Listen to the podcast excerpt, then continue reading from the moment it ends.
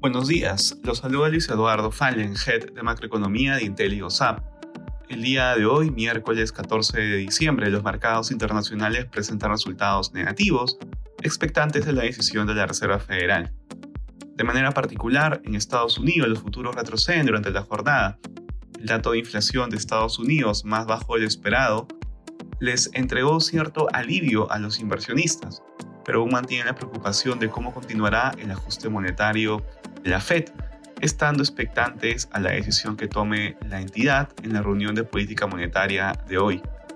El mercado estaría internalizando un incremento de 50 puntos básicos en la tasa de referencia implicando una moderación en el proceso de ajuste monetario.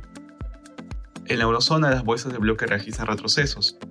En el Reino Unido la inflación de noviembre fue de 10.7% interanual, desacelerándose desde su registro previo de 11.1%.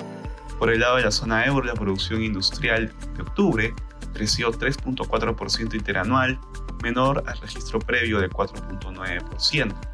En Asia los mercados cerraron negativos. En el terreno de datos económicos, en Corea la tasa de desempleo de noviembre fue de 2.9%, en línea con el consenso. Respecto a commodities, el precio del oro retrocede durante la jornada. De igual manera, el precio del cobre baja.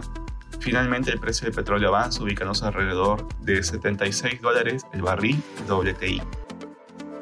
Gracias por escucharnos. Si tuviera alguna consulta, no duden en contactarse con su asesor.